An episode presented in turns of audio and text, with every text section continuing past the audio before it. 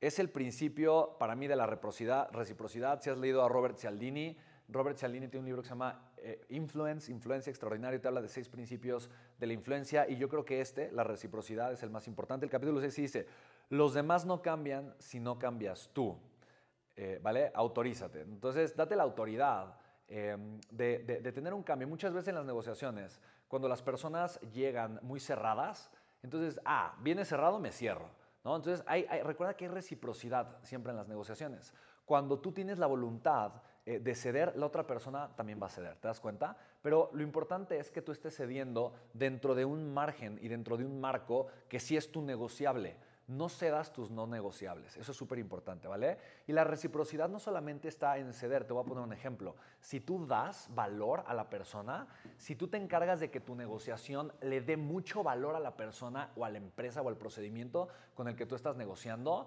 entonces probablemente la otra persona va a estar dispuesta a darte ese dinero o más. Me explico que estabas pidiendo, porque tú estás dando más valor.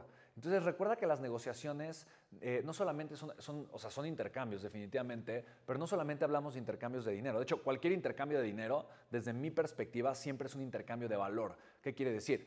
Si yo te vendo, por ejemplo, un objeto, eh, tú lo que estás comprando, o sea, tú, tú estás dando dinero porque, eh, porque tú deseas poner a entrenar tu, tu, cerebro, tu mente, porque tú quieres entretenerte, porque quieres cualquier cosa, me explico. Entonces tú estás comprando el valor, no el objeto, ¿sabes? Y en las negociaciones es lo que tenemos que entender. Muchas veces si yo primero, antes de cerrar el trato, y, y, es más, probablemente mientras estoy en la negociación, si yo en ese inter le agrego valor a la otra persona, es mucho más probable que la negociación resulte a mi favor y que la otra persona esté contenta y segura de que fue la negociación correcta, ¿vale?